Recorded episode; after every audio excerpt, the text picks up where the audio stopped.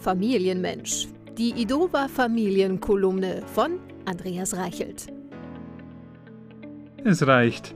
Zu viel der kalten Nässe, genug des Windes. Wir brauchen beides in einer anderen Darreichungsform. Warmes Nass mit Chlor geschmückt, blasenförmige Warmluft im Whirlpool. Folgerichtig beschließen wir, einen freien Tag im Hallenbad zu verbringen. Wo waren noch gleich die Badetücher? Wir folgen dem Geruch der Sonnenmilch, der noch vom letzten Sommer in den Textilien hängt. Bikinihose gefunden, Oberteil vermisst. In der Badetasche dann doch noch gefunden. War die Badehose schon immer so eng?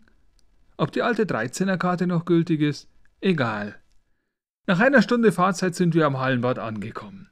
Eine weitere halbe Stunde später haben wir einen Parkplatz gefunden, die Warteschlange an der Kasse hinter uns gelassen und ärgern uns über Familienumkleiden, die ihren Namen nicht verdienen.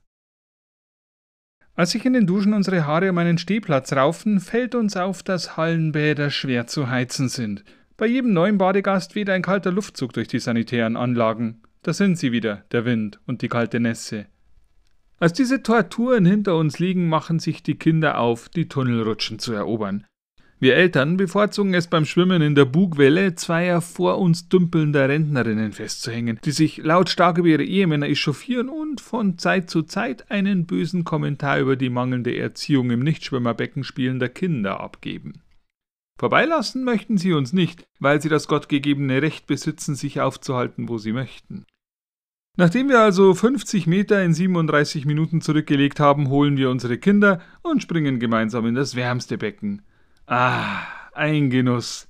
Gute Idee, Kinder. Warmes Nass mit Chlor geschmückt. Blasenförmige Warmluft im Whirlpool. Immer wieder gern.